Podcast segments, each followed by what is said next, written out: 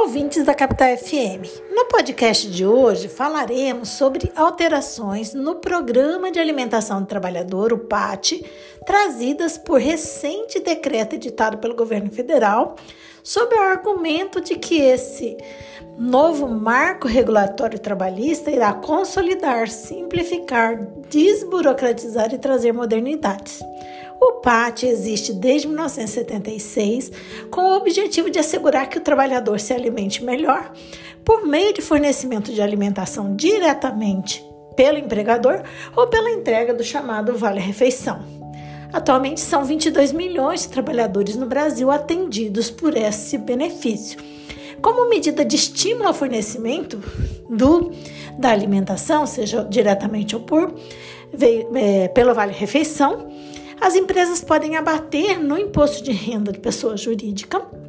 os valores despendidos com o programa. Além disso, esses valores são isentos de encargos trabalhistas. E o trabalhador somente pode usar o Vale Refeição para aquisição de refeições prontas na rede de restaurantes credenciadas ou de alimentos em supermercados, sendo então proibida sua conversão em dinheiro ou aquisição de bebidas alcoólicas, por exemplo. Como alternativa ao PAT, as empresas podem optar pelo auxílio alimentação, que é pago em dinheiro, e sobre ele também não incidem encargos trabalhistas. Mas, diferentemente do PAT, os valores gastos é, pelas empresas com o auxílio alimentação não podem ser abatidos no imposto de renda de pessoa jurídica. E esse valor não tem sua aplicação fiscalizada, ou seja, ele pode ser gasto com a aquisição de qualquer coisa, não só a refeição pronta para consumo ou alimentos a serem processados, como ocorre no PAT. Uma das novidades desse novo decreto, prevista em seu artigo 177, é que as empresas facilitadoras de aquisição de refeições ou gêneros alimentícios dos quais então, das quais os, os empregadores compram os chamados vale-refeição, essas empresas então deverão permitir o que eles chamam de interoperabilidade entre si e compartilhar a rede credenciada de estabelecimentos comerciais. Ou seja, é, ao que parece, as, os trabalhadores com o seu vale-refeição poderão comprar em todos, todas as redes, todos os estabelecimentos da rede credenciada de qualquer dessas empresas.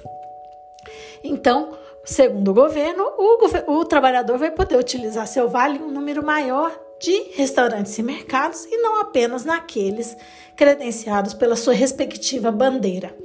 as empresas terão um prazo de 180 dias para se adequar a essa regulamentação. Já o artigo 186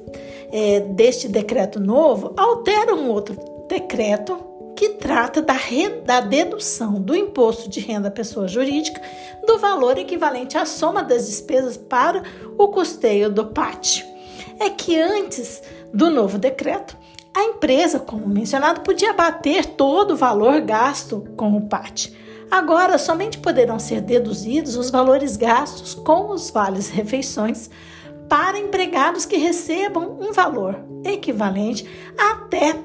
é, cinco salários mínimos a título de salários. O valor do benefício para cada trabalhador também não poderá ultrapassar o valor de um salário mínimo. O mesmo artigo, esse 186, complementa que apenas poderão ser englobados todos os trabalhadores da empresa é, beneficiária dessa dedução do imposto de renda se esse benefício for concedido em natura, como no caso de serviço próprio de refeições, a empresa ter um refeitório e fornecer as refeições, ou no caso de distribuição de alimentos por meio de entidades fornecedoras de alimentação coletiva. Entendemos que essas disposições se apresentam como um retrocesso para os trabalhadores que forem contratados a partir de agora recebendo mais de cinco salários mínimos, pois as empresas não terão mais estímulos para conceder o benefício do vale-refeição para tal parcela de empregados. Como consequência, criou-se também uma espécie de discriminação sobre esses trabalhadores, que poderão ser excluídos do direito a se alimentar dignamente como consequência direta das perdas dos incentivos fiscais que antes eram percebidos pelas empresas. Por via indireta, as empresas sofrerão um acréscimo na sua carga tributária, pois passarão a pagar mais impostos quando deixam de poder efetuar a dedução é, no imposto de renda pessoa jurídica sobre a totalidade das somas das despesas é, realizadas com o PAT, já que entendemos que elas não podem deixar de conceder o benefício para aqueles trabalhadores, mesmo para aqueles trabalhadores que recebam mais de cinco salários mínimos, se, esses, se esses forem contratados antes da alteração é, legislativa, pois isso configuraria alteração lesiva do contrato de trabalho desses trabalhadores, o que é proibido por lei. Essa nota teve participação de Carla Leal e Vitor Alexandre de Moraes, membros do grupo de pesquisa sobre meio ambiente e trabalho do FMT, o GPMAT.